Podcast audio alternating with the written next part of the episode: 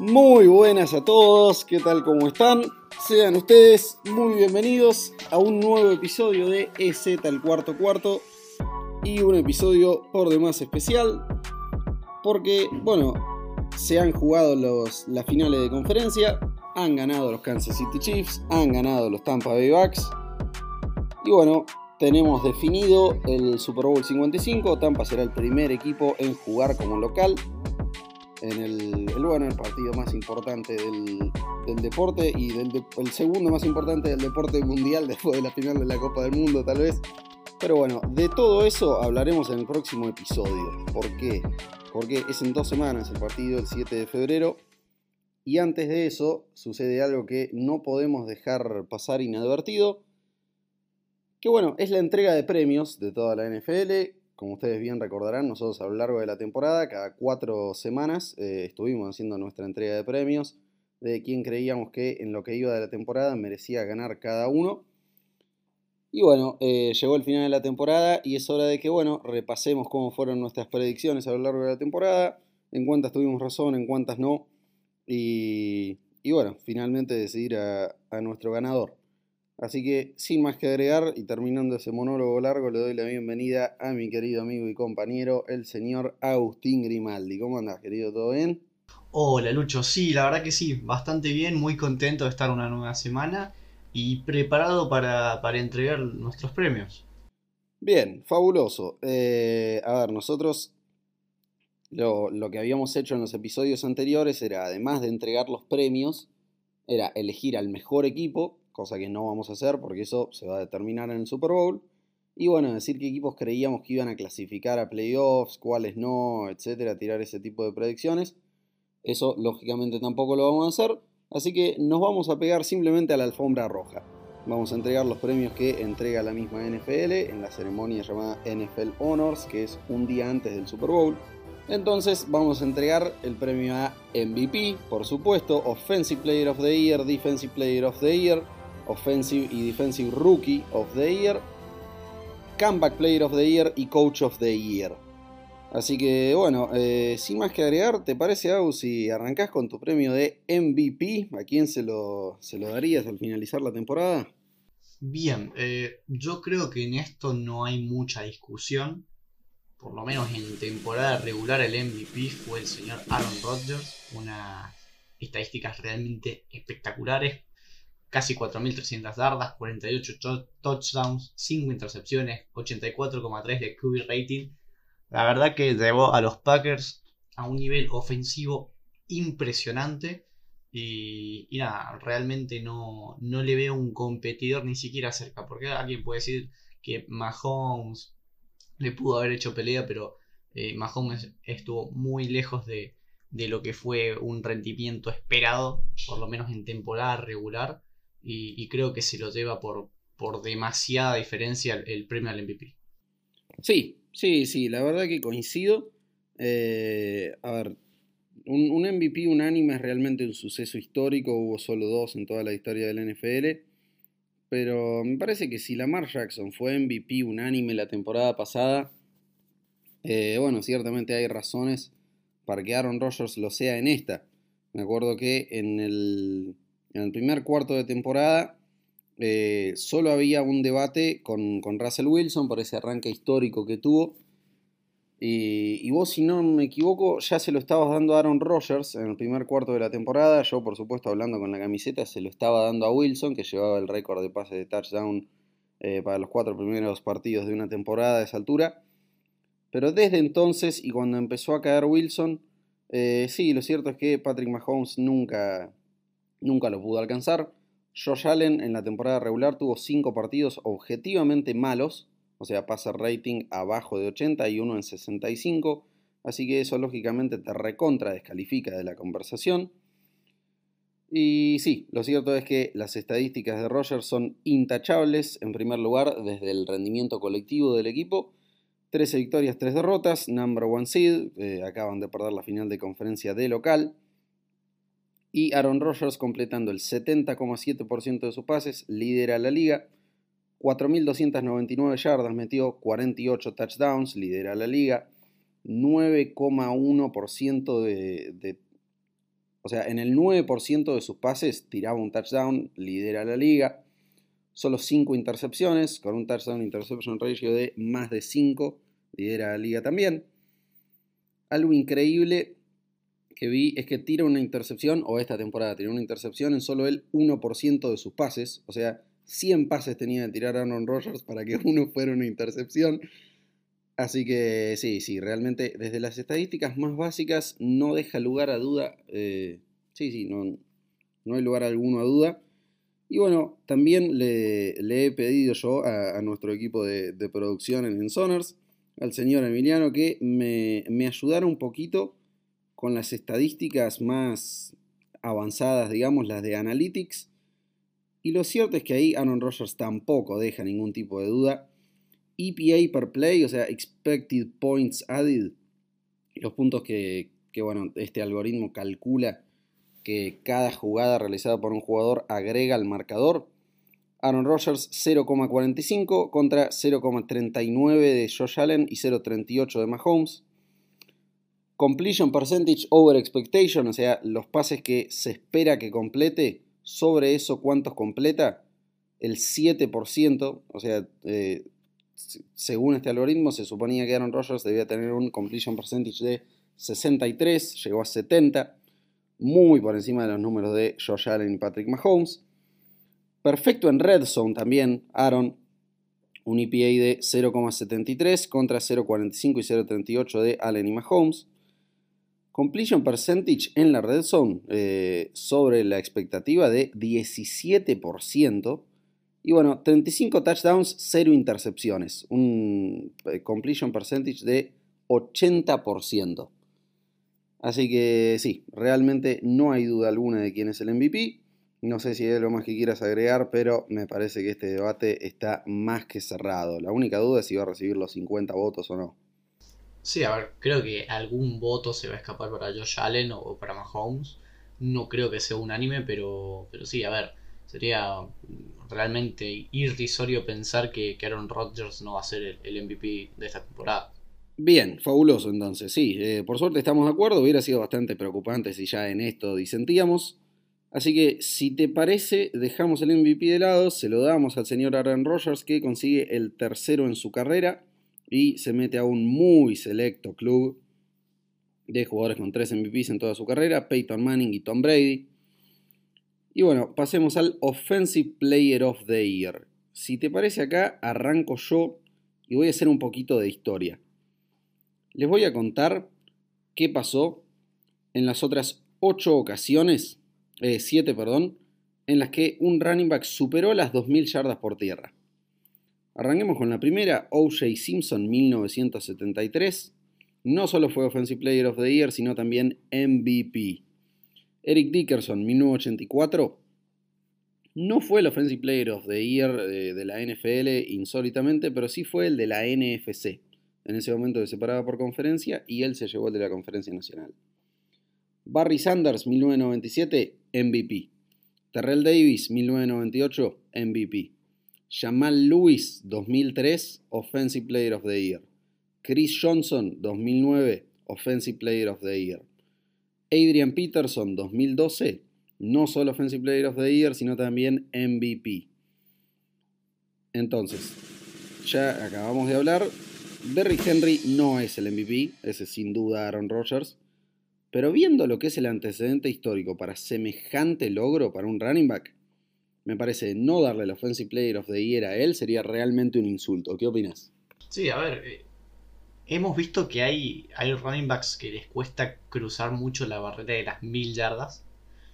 Y, ver a un jugador que, supera las 2000 es realmente algo impresionante. La temporada de Eric Henry creo que salvo, no sé si dos o tres partidos en los cuales no superó las mil yardas. Eh, es la verdad que impecable. Eh, dominó a casi toda defensa que tuvo enfrente. Y, a ver, salvando los, partidos playoffs, porque ahora estamos hablando de, temporada regular, la verdad que me cuesta encontrarle un partido muy flojo. Creo que con Chicago o, con Pittsburgh. Pero, pero después la verdad que Derek Henry siempre puso la pelota adelante. E, era muy difícil ver una jugada donde lo tiraran para atrás o que, o que consiga pocas dardas. Eh, realmente merecidísimo. Uno puede pensar por ahí que quizás eh, puede entrar en la conversación Travis Kelsey, pues realmente estuvo a nada de liderar la, liga en yardas de recepción. Eh, quizás Stephon Dix también. pero lo de Eric Henry es algo que, que, no, que no tiene palabras. Sí, sí, totalmente. Como bien dijiste, creo que hubo solo dos o tres partidos en los que no superó las 100 yardas. Y sí, bueno, claramente el motor ofensivo de una muy potente ofensiva como es la de los Titans. Eh, todo su juego está rodeado y basado en él. Y bueno, sí, tuvo muy pocos partidos en los que supieron contenerlo. Los Ravens parecía que estaban haciendo un buen eh, trabajo en temporada regular cuando se enfrentaron, pero bueno, en el final los terminó liquidando. Y sí, sí, lo cierto es que fue realmente imparable.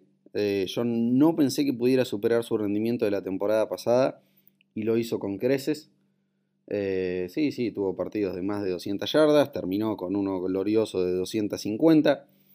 Así que sí, sí, realmente al que esta temporada, en ausencia de Christian McCaffrey, y creo que si Christian McCaffrey hubiera jugado también, lo hubiera pasado por arriba.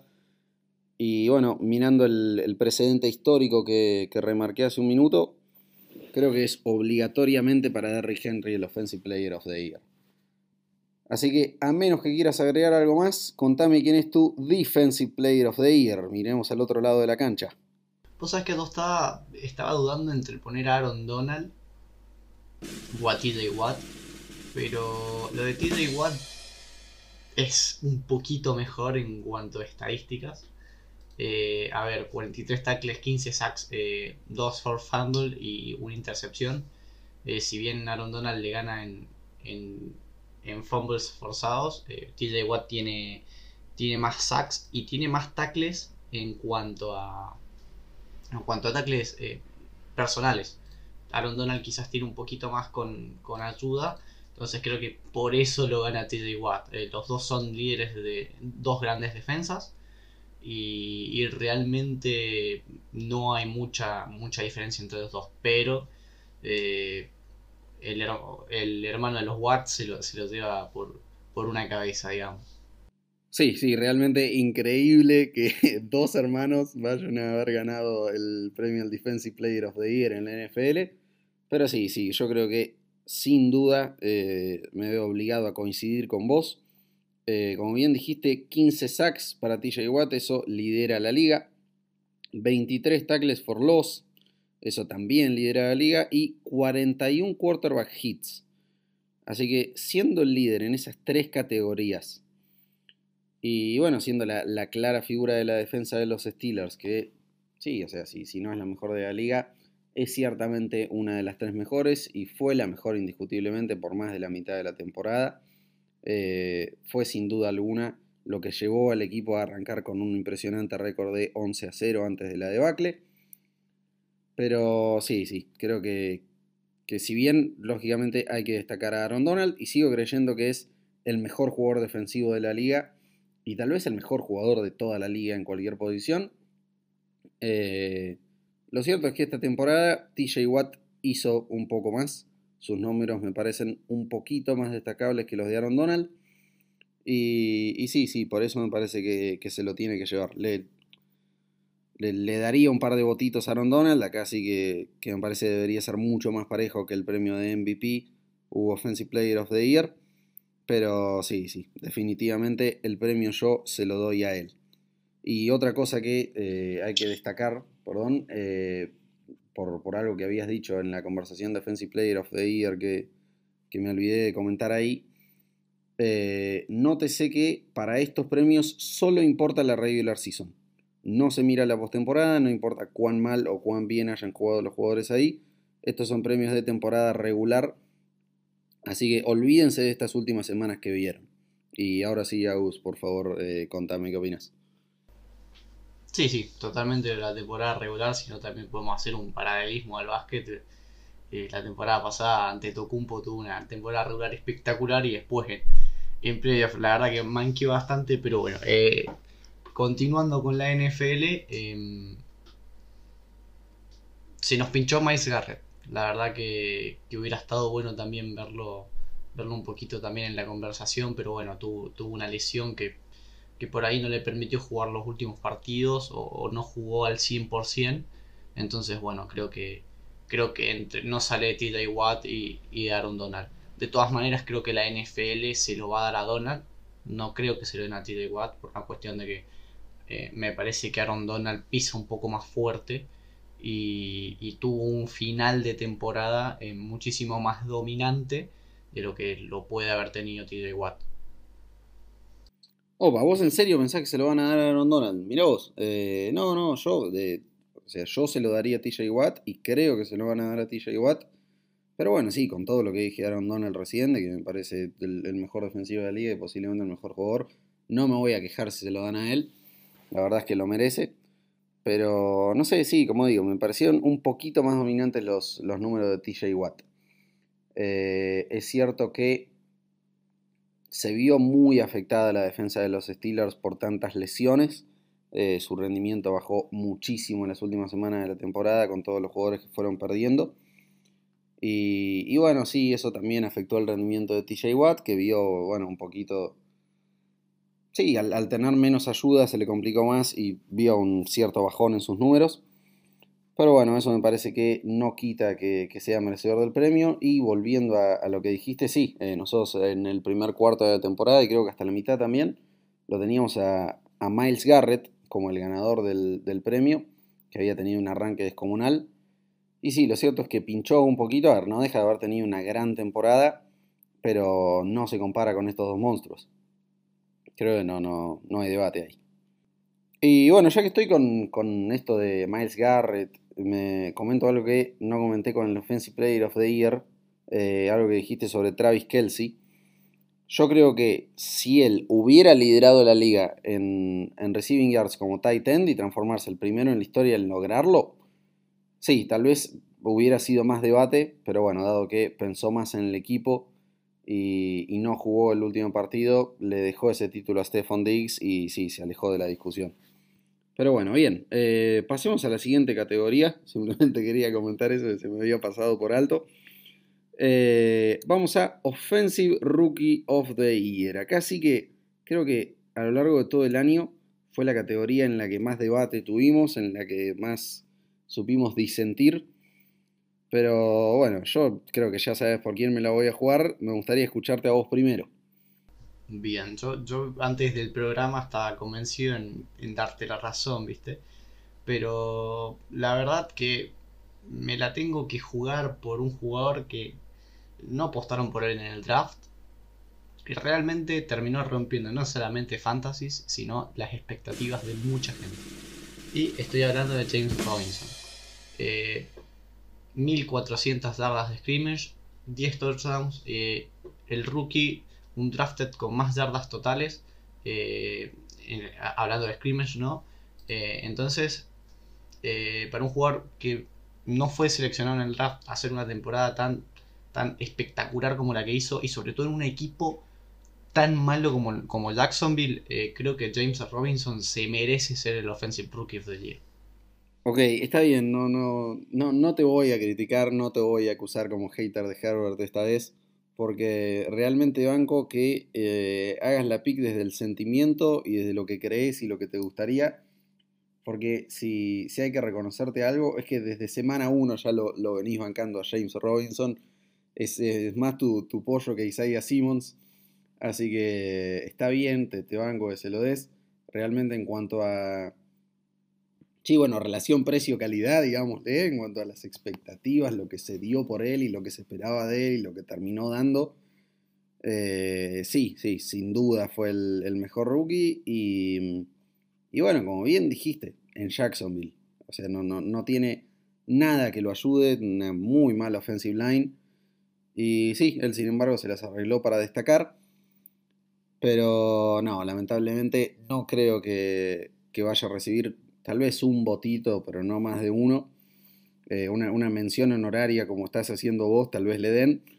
Pero mira, para mí los únicos que realmente van a entrar en el debate y los que van a recibir el grueso de los votos eh, son Justin Herbert, que como vengo diciendo toda la temporada, debería ganar el premio. Eh, y Justin Jefferson. Pero hablemos primero de Herbert. Lidera a los rookies en passing yards, que es récord histórico para un rookie en la NFL. Passing touchdowns, también récord histórico. Eh, yardas de pase por intento. Completion percentage, passer rating y también tiene el récord de eh, más completions en una misma temporada en la historia del NFL. Entonces, se llevó tres récords totales de estadísticas y lideró a los rookies en siete.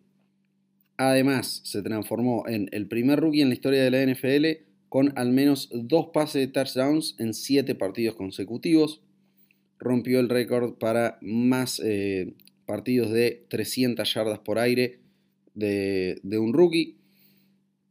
Mayor cantidad de partidos con al menos dos touchdowns por un rookie. Y también el récord de más touchdowns combinados, es decir, tierra y aire, por un quarterback novato. ¿Y sabes a quién superó ahí que te vas a poner contento? A tu ídolo, Cam Newton. Eh, en el último partido, Cam llegaba con 35 con el récord, Herbert llegó a 36 y lo superó. Y a ver, si bien es extremadamente destacable la temporada de Justin Jefferson, rompió el récord de, de receiving yards para un rookie, superó el récord de Randy Moss, pero no rompió el récord ni de catches ni de touchdowns. De hecho, en touchdowns ni siquiera lideró a los rookie wide receivers en esta temporada. Entonces me parece que por el hecho de no haber liderado a, a todos los rookie wide receivers en todas las categorías, como sí hizo Herbert, y de haber roto solo un récord contra todos los que rompió Herbert en una impresionante temporada de Justin Jefferson, que seguramente en cualquier otro año se hubiera llevado el premio, eh, yo se lo tengo que dar a Herbert. Sí, sobre todo porque, a ver, Herbert, eh, los últimos partidos eh, tuvo eso que yo le critiqué durante toda la temporada, que era que mm, por ahí no, no podía cerrar los partidos o siempre tenía algo que lo hacía perder. Entonces, eh, encadenó una muy buena serie de victorias y, y, a ver, realmente, si bien yo pienso que James Robinson por ahí se lo merece, Herbert seguramente será el Offensive Rookie of the Year y ha demostrado una madurez desde el primer partido que jugó hasta el último, eh, la verdad que bastante notoria.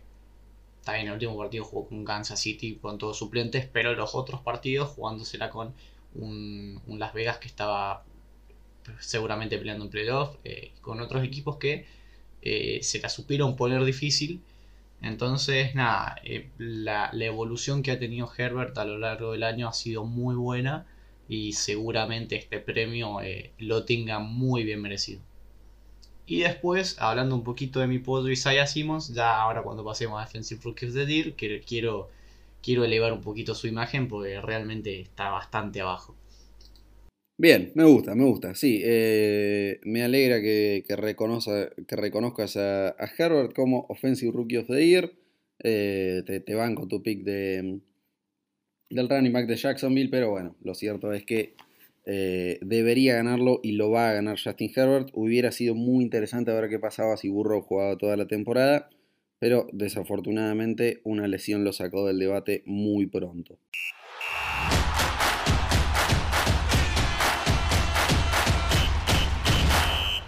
Pasemos a hablar de Defensive Rookie of the Year. Y bueno, acá si te parece voy a arrancar yo eh, mi pick desde el corazón y a quien vengo bancando desde el principio de la temporada y un jugador que me encanta es el señor Jeremy Chin, safety de Carolina. Me encantaría que fuera él, pero me fijé y solo dos veces en la historia un safety ganó el premio y uno tuvo 8 intercepciones en 13 partidos y el otro 10 en 16. Jeremy Chin tiene stats espectaculares, es un safety fantástico. Sí, sí, para mí sigue siendo mejor que, que Antoine Winfield. Para mí es el mejor rookie safety de la NFL y va a tener un gran futuro por delante. Pero bueno, el hecho es que tiene una sola intercepción y basándome en ese criterio y mirando el antecedente, creo que no tiene chance alguna. El que creo que va a ganar, por más que, que preferiría que sea Chin, es Chase Young.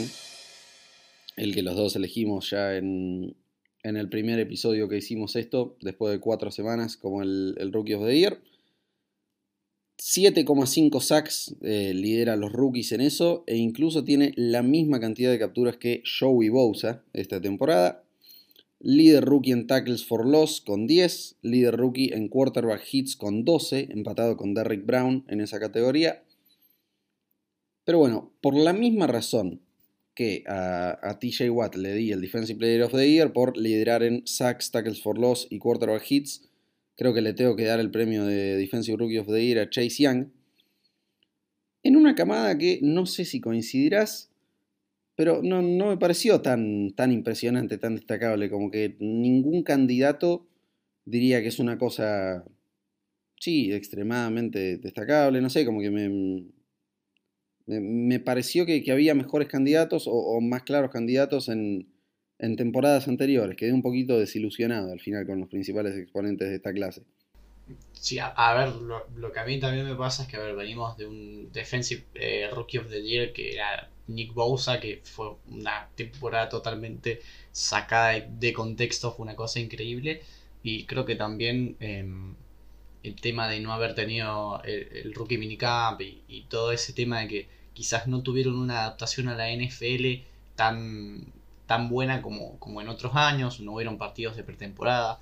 Entonces me parece que también le, costó mucho em, adaptarse a, lo que es el, nivel, pasar a, nivel de, nivel universitario a nivel profesional, creo que les costó muchísimo. Sobre todo tenemos, creo que el máximo exponente de todo eso es Isaiah Simmons, que, prácticamente hasta la semana 9 no tuvo un, partido con 25 snaps. Y, que bueno, después eh, se logró acomodar y por ejemplo terminó siendo el, noveno mejor linebacker eh, en cuanto a, a cobertura. Pero eh, sí, a ver, no, no, fueron, no fueron ninguno súper sobresalientes. Pero, sin embargo, Chase Young es el mejor de todos los prospectos, por lo menos este año. Y, sobre todo, no sé si vas a coincidir conmigo, se, nota muchísimo en, en, que él entró en, en, una defensa que tenía un front seven increíble, aún sin él y entró siendo capitán y, lo demuestra partido a partido y tuvo un final de temporada que, fue increíble y, que ayudó muchísimo a, Washington a ganar la división. Sí, sí, sí, sí, totalmente de acuerdo con todo lo que dijiste. Eh, en primer lugar, hay que destacar, es muy cierto, eh, lo de que no, no hubo rookie minicamp y no hubo los cuatro partidos, no estuvieron los cuatro partidos de pretemporada en los que siempre los protagonistas son los rookies, descansan los veteranos y juegan ellos para ir acostumbrándose un poco al ritmo y velocidad de la NFL. Así que sí, esa es una gran excusa para toda esta clase, tanto en defensa como en, ofensiva, para tal vez un, rendimiento no tan impresionante. Hablabas de Nick Bosa, la temporada pasada tuvo nueve capturas, dos fumbles recuperados, un fumble forzado, y bueno, sí, tonelada de tackles, tonelada de todo eh, en una de esas, si Chase Young tenía la, misma pretemporada, podría haber postulado números similares. Y sí, en esto último que dijiste, también muy de acuerdo, porque yo en, semana 14, 15 seguía sosteniendo frente a, bueno, todos los grupos de WhatsApp de NFL, etc. Jeremy Chin, Defensive Rookie of the Year, y te lo banco a muerte. Pero la verdad es que Chase Young estuvo muy clutch eh, cuando había que cerrar la, clasificación, cuando había que garantizar ese título divisional. Se cargó el equipo al hombro, eh, metió una tonelada de sacks, una tonelada de jugadas espectaculares. Y sí, sí, como que se, terminó consolidando como el, claro ganador. Y es muy importante lo que decís que, a ver, también si bien es una clara ventaja con la que cuenta Chase Young por sobre otros pass rushers de jugar con todas first round picks a su lado, porque los cuatro eh, jugadores del Washington Football Team en esa línea defensiva son first round picks y lo tienen atrás a Ryan Kerrigan. Eso es una gran ventaja, pero es muy cierto lo que decís que ya de, entrada se notó que era un, líder en ese vestuario y un líder en esa defensa. Así que sí, sí, como en cierto modo algo que se podría decir que no, no, no le da el mismo mérito a, por ejemplo, como dijiste vos, Robinson, el running back de, de, Jacksonville, que se tuvo que cargar el equipo al hombro por sí solo y que nadie lo ayudaba, pero al mismo tiempo le da mucho más mérito el hecho ese de ser el claro líder de esa defensa y, un jugador extremadamente respetado con solo 16, no, menos de 16 partidos en la liga, se perdió varios por, por lesión. Así que sí, sí, impresionante lo de Chase Young y Defensive Rookie of the Year y un gran futuro por delante. Y bueno, sí, lo cierto, lo que también hay que, destacarle a Chase Young es que nos hizo tener razón a nosotros, nos ayudó a que se cumpliera nuestra profecía de Washington campeón divisional, así que se lo agradecemos y lo queremos por eso. ¿Algo, algo que quieras comentar al respecto? Sí, sí, sí. Además de agradecerle, eh, Kerrigan se queda libre este año y viendo que tienen a Sweat y a, Chase Young, la verdad que, que no sé si gastaría tanta plata en Kerrigan. Ok, interesante. Eh, no, no, no lo había tenido en cuenta el hecho de que Kerrigan era gente libre esta temporada. Eh, sí, fuerte decisión tiene ahí por delante Washington. No sé, no, no nos vamos a poner en este episodio a, a ser de general managers de la franquicia. Pero no sé, tal vez sí. Pensá que siguen teniendo muchos agujeros y problemas en ofensiva. Hay que ver cómo lo solucionan. Pero no hay duda alguna de que lo que lo llevó a playoffs fue esa defensa. Entonces tal vez necesiten mantenerla. Pero bueno, bien, interesante debate que tendremos en la off-season. Pasemos entonces a los últimos dos premios que nos quedan. Y son el Comeback Player of the Year y el Coach of the Year. Bueno, ya hablaremos de ambos, pero yo quiero decir algo en estas dos categorías, que en ninguno de los dos casos se lo daría al que me parece que claramente va a ganar. Mira, incluso en el caso del Comeback Player of the Year, que si te parece arrancamos con ese premio, creo que va a ser unánime. Creo que por una cuestión de, sentimentalismo y, de que quede lindo, de dar una buena imagen, eh, no solo la, NFL, sino todos los votantes individualmente, porque después uno se, entera de quiénes son los que votaron a, esos jugadores. Entonces, sí, sí, van a querer quedar bien frente a la prensa. Eh, el ganador del Comeback Player of the Year va a ser Alex Smith, que tuvo, creo que, 19 operaciones en la pierna, corrió riesgo su vida. Y bueno, realmente en, en una verdadera hazaña en, algo muy destacable, muy meritorio. Pudo volver a ser titular de, un equipo en la NFL, pudo volver a jugar partidos como titular. Así que bueno, merece un gran reconocimiento eso.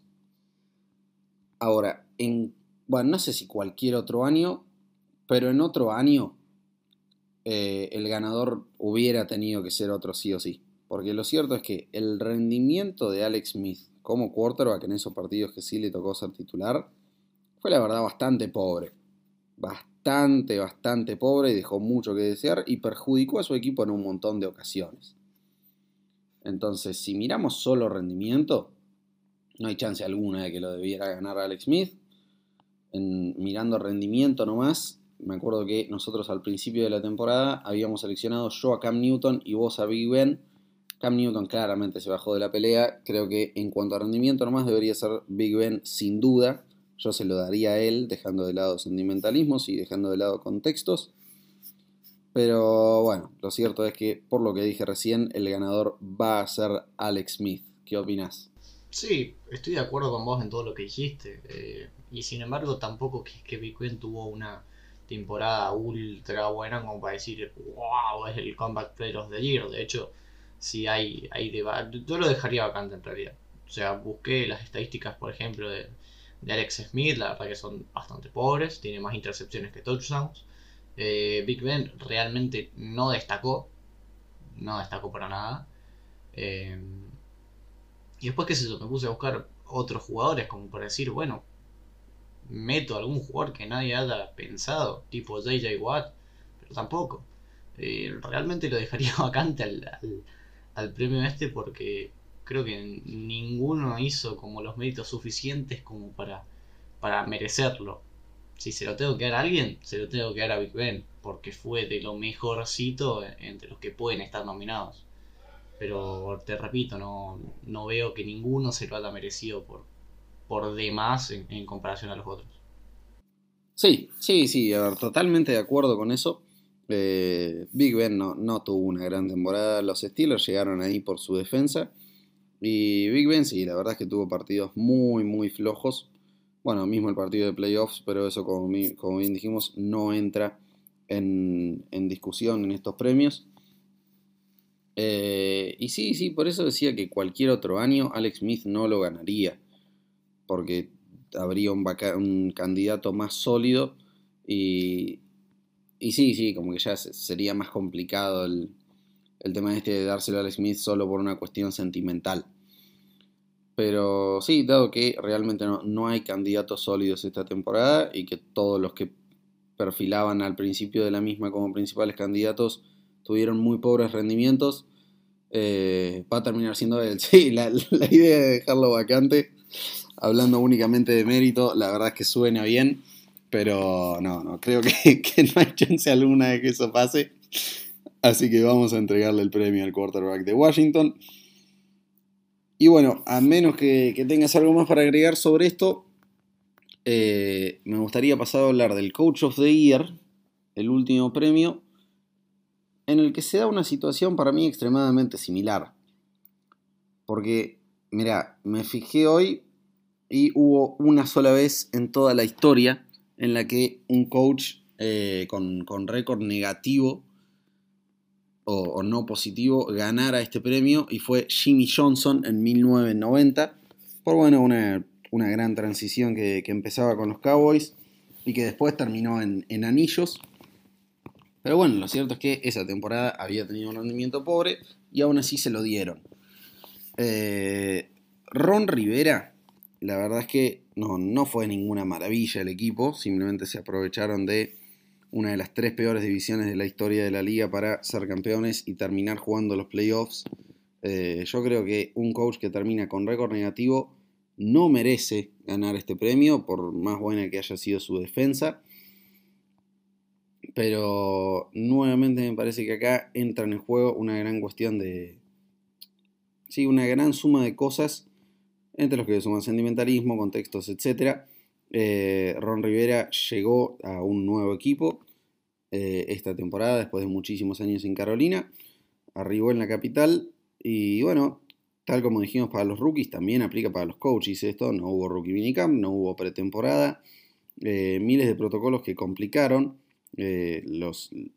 una transición para los coaches nuevos. Y bueno, además, coacheó toda la temporada combatiendo al cáncer. O sea, hay un millón de cosas para darle mérito a, Ron Rivera y un millón de cosas que lo hacen recontra destacable y meritorio y honorable y lo que quieras. Pero qué sé yo, me parece que en el deporte hay que mirar el resultado. Y, bueno, el, resultado nos dice 7-9. Entonces, yo me parece que se lo daría más a Brian Flores. Otro gran candidato es Kevin Stefanski, pero me parece que lo perdió en el partido contra los Jets. Tal vez lo merecería más Brian Flores. Si le tuviera que dar mi voto a alguien, se lo doy a él. Pero por lo mismo que Alex Smith, creo que este premio se lo van a dar a Ron Rivera vos se lo darías a alguien que en un partido clave para clasificar se comió 50 puntos. ¿Sabes cuál es el tema? Que todos, todos los coaches que son candidatos en esta temporada tienen un partido así de grave. Incluso la gente que, se lo quiere dar a Matt LaFleur por, por el 13-3 y haber ganado la, NFC, eh, se comieron un hermoso pestazo contra Tampa. Y también tuvo el mismo récord que la temporada pasada, entonces no es que su equipo realmente mejoró por eso me parece que no es candidato para los que sí lo consideran. Pero sí, no sé, todos tuvieron una actuación así de pobre que decís, mm, hermano, en serio, querés ganar el Coach of the Year. Así que sí, no sé, me parece que se lo doy a Brian Flores por el desarrollo del equipo de una temporada a la otra. Lo entiendo, lo entiendo. Ahora, vos mirá contra quién estás peleando. Estás peleando contra eh, Rivera, clasificó a playoff. También ganó, una, ganó la división, una de las peores de la historia, pero ganó la división eh, Stefanskis clasificó a playoff y eh, La Flor campeón de la NFC. Pero al que se lo voy a dar yo, un coach que eh, se lo pecaba mucho de defensivo el año pasado y realmente fue su defensa la que lo llevó a playoff el año pasado. Pero este año yo creo que se reinventó, reinventó al coreback, reinventó su plan de juego, sobre todo en ofensiva, y, los llevó a la, final de la conferencia americana. Yo creo que John mm, McDermott se merece ser el coach, el coach of the year. Eh, para mí, yo creo que Stefanski hizo un muy buen trabajo, Brian Flores lo mismo, Ron Rivera también, pero eh, McDermott logró ganar la división, está bien, se fue Brady, pero eh, creo que aún estando Brady hubiera ganado la división, lo de Buffalo este año fue bastante bueno salvo dos o tres partidos. Y a ver, si vos te pones a mirar sus derrotas, creo que, que está bien, Kansas City y lo de Titans fueron, yo creo que derrotas situacionales y lo mismo con, con Arizona. Eh, sí, sí, sí, a ver, tal vez ahí el, mérito eh, debería ir más para sus coordinadores, particularmente para eh, Brian Dable, que bueno, suena como candidato a head coach en, bueno, no, o sea, ya está, ya, casi no hay vacantes, pero sonaba como serio candidato y, hubo muchos equipos que, estuvieron interesados en él y que tuvieron entrevistas con él esta temporada. Eh, fue realmente muy destacable lo que hizo con esa ofensiva y particularmente con Josh Allen. Eh, sin embargo, más el mérito por reinventar a Josh Allen, yo se lo daría a Stephon Diggs que a sus coaches, aunque sí es cierto que hicieron un gran trabajo. Y sí, sí, sí, tal vez sea, sea él el, que más lo merece, incluso más que, que Brian Flores, tenés razón. Pero nada, bueno, nuevamente, por más que, tengas razón y que todos tus argumentos sean buenos, eh, creo que va para Ron Rivera. Eh, ah, y, otro dato que eh, me, faltó agregar respecto de eso de, de Jimmy Johnson en el 90 yo dije que fue el, único coach con récord negativo. Fue el único coach en no clasificar a playoffs que, ganó el premio en 1990. Entonces sí, tal vez eso descalificaría a, Brian Flores y lo tendría que poner más a, McDermott. Pero sí, eso, como digo, para mí se lo van a dar a Rivera. De todas maneras, lo, de lo de Rivera sigue siendo muy meritorio, como decís vos. Además, con una ofensiva que no, no caminaba mucho. Eh, la verdad que sacó muy buenos jugadores. Eh, a ver, potenció a Antonio Gibson, que creo que va a ser uno de los running backs del futuro. Eh, hizo jugar bien a Terry McLaurin, aunque no es muy difícil hacerlo jugar bien. descubrieron a Logan Thomas. o sea, creo que, el, futuro en Washington es muy bueno. Y nada, le falta ajustar un par de piezas más y creo que puede llegar a dominar la división por los próximos dos años tranquilamente. Sí, sí, sí, sí, totalmente de acuerdo. Eh, mirá, si Rivera logra el premio, que ya lo ganó en 2015 y 2013, se va a unir a Bill Belichick, Don Shula y Chuck Knox como los únicos cuatro en la historia en ganarlo en al menos tres ocasiones. Así que bueno, realmente una locura de logros si lo logra. Pero sí, sí, Washington con una de las tres mejores defensas de la liga a lo largo de toda la temporada y sobre todo sobre el final, eh, cuando esa ofensiva se caía a pedazos, que tuvieron que jugar con cuatro o cinco quarterbacks distintos a lo largo de toda la temporada. Eh, la defensa los seguía sacando adelante y ganando partidos necesarios para clasificar.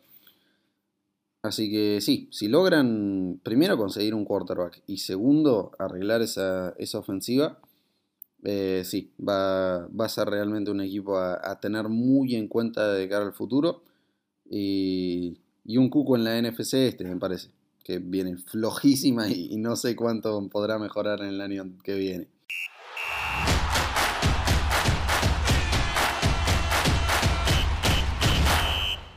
Bueno, muy bien. Eh, habiendo terminado entonces con todos estos premios, habiendo eh, entregado todo, Veamos después el día anterior al Super Bowl si se cumplen nuestras predicciones.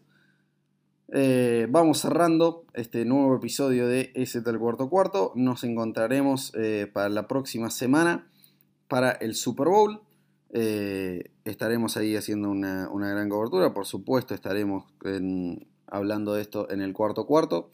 Pero bueno, también en, nuestras redes que permítanme recordarles de visitarnos en Twitter, arroba en Soners, en sonors.ok en Facebook e Instagram.